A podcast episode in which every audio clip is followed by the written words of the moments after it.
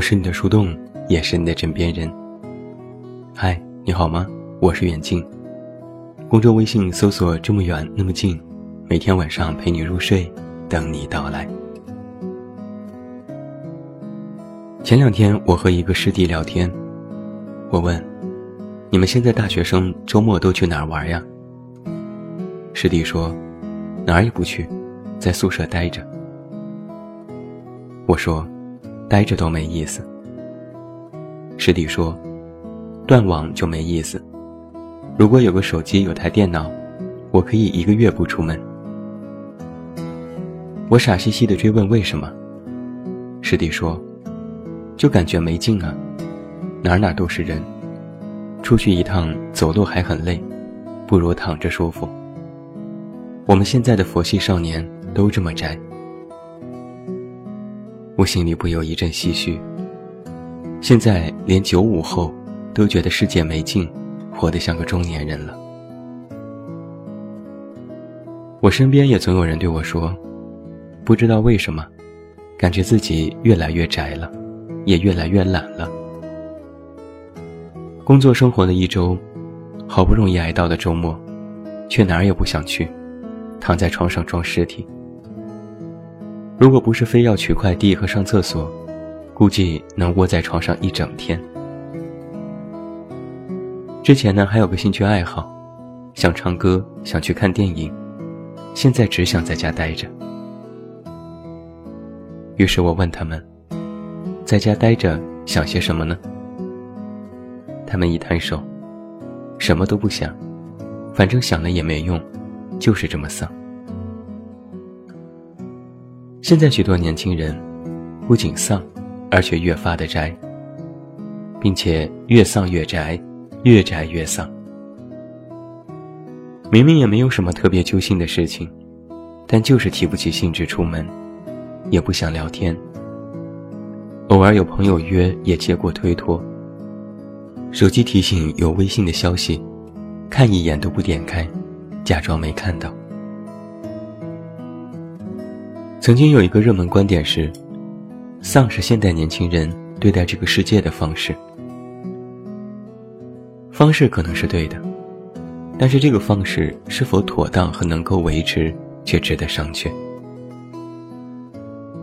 有一种宅，叫做谁也不想搭理，连句话都不想说。有一种丧，叫爱谁谁，我就这样，余生瞎过吧。我曾在一篇文章里看到这样的话，他说：“说丧或宅，其实都是我们用以面对这个世界的方式，是对压力的反射。但我却觉得不够精准。与其说是反射，不如说回避。为什么回避？就是因为自己知道很多事情无能为力。举一个很简单的例子。”某件事你做了一次没成功，鼓起勇气又做了一次，还没成功，但依然不甘心，又做了一次，结果还是老样子。一而再，再而三，三而竭。不是自己主动选择了放弃，而是努力过了，发现不行，发现就是没办法做到，于是就选择回避。没有办法应对复杂的社会，那晚点找工作，上研究生、上博士。没办法和人友好相处，那就宁愿自己一人生活，也不算太早。没办法疏解曾经因为失败带来的挫败感，那就让它留在心里，放着不管。一件事没做成，选择了放弃。之后就会形成一种特别无助的心理，甚至莫名的悲观，认为自己可能做其他事业做不好，提前给自己下了一个结局。如果一个人反复经受不好的冲击，最终都会逐渐进入一种自我封闭的状态。看似表面上是事不关己、高高挂起，实则是在规避麻烦。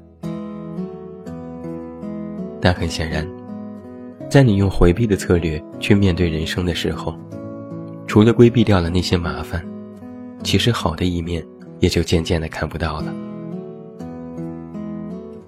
于是就丧着吧，感觉身体和灵魂都被掏空。在社会巨大的压力面前，或许不会保证每个人都活得光鲜亮丽。曾经自己也期待成为那样的人，后来发现太难。那么，也就不期待自己有什么重大的突破，过好这一天天就行。甚至每天都能混日子。美其名曰无欲无求，其实，你不是无欲无求，你只是达不到你想要的那个境界，又没有办法再往前迈一步。要我说，现在年轻人的很多生活状态就是这样，有一些尴尬。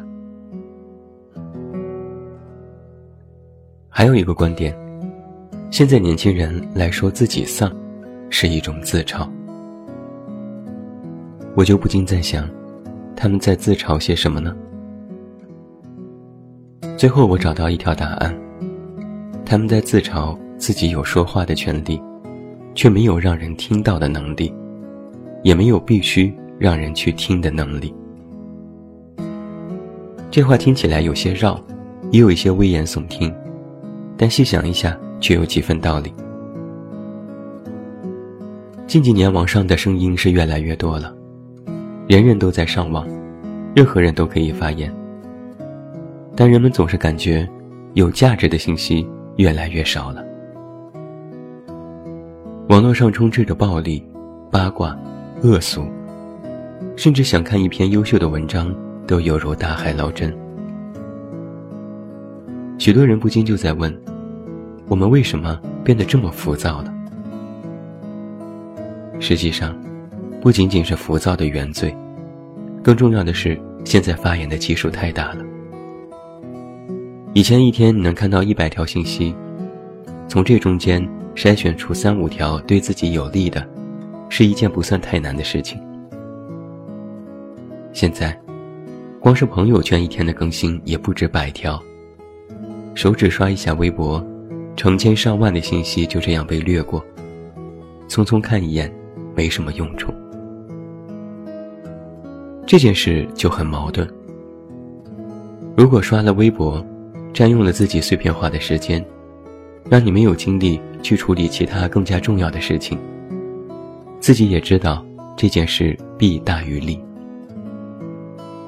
但如果不刷，总会觉得要错过什么重大的信息，甚至是一个娱乐八卦。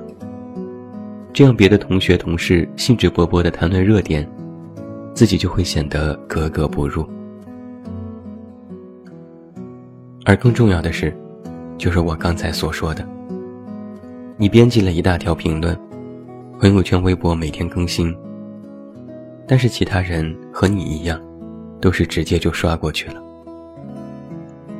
你的声音几乎没人听到，哪怕是听到。也会被忽视和略过，因为你无足轻重，你不是什么人物。都说现在年轻的一代掌握着网络的话语权，只要稍微有星星之火，立马就可以野火燎原。但是这件事好像和你没有什么关系。看看那些在网上真正有话语权的人。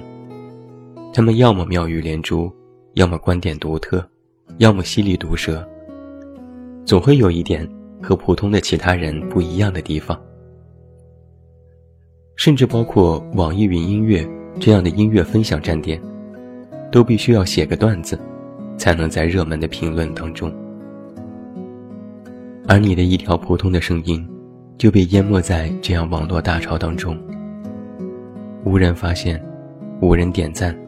无人追捧，不得不说，你有说话的权利，但却没有让人听到的能力。这一点就很丧。有一句话说，没有一个人会是一座孤岛，但实际上，现在的年轻人，其实也包括我，我们的世界，恰恰就是一座孤岛。看似网络快捷，人与人之间联系无比顺畅，不用写信，不用等待。地球是个村子，我们之间好像没有什么物理上的距离，但实际的距离近了，心与心的距离却远了。问问你自己，你有多久没有和朋友好好的聊一次天了？只是忙着上班上学。你有多久没有和家人视频撒撒娇，说说心里话了？只是有苦自己咽。你有多久没有出去旅行，没有抬头看看蓝天，只是低着头不言不语？哪怕你在给人回复哈哈哈的时候，是不是也依然面无表情？哪怕你在转发一个段子的时候，其实也没觉得它有多好笑，只是今天没东西可发，占个位子。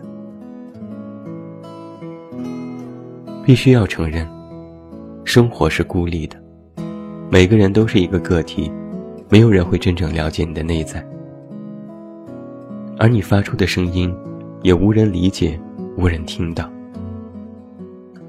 但越是在这样的时候，就越需要你去了解你自己。你是一个人，不是机器，不是网络，没有必要日日夜夜。依附在某些介质上才能够生存。其他的人关心你这件事做的对不对，其实你也关心。但我希望，你更关心的，是你做的是否开心，做的是否出于自愿。我觉得，宅其实没什么了不起，整天说自己丧也无妨。但是你的心里要有一杆秤。一头是你的生活，一头是你的筹码。你必须去不断的寻找和积累筹码，才不至于被生活压垮。人生如镜子，可反观他人，但是最应照见自己。不要让自己的世界变成一座孤岛，不要等到说心里话的时候，发现身边空无一人。不要在夜晚难过。不要频繁熬夜，不要无动于衷。有一句名言：“这是一个最好的时代，这也是一个最坏的时代。无论好坏，你都没有办法真的脱离这个时代。无论好坏，你都必须去承受。毕竟，哪怕你再丧，哪怕你再宅。”哪怕你说的声音没有人能够听到，你都没有办法真的回避生活。最后，祝你晚安，有一个好梦。我是远近，我们明天再见。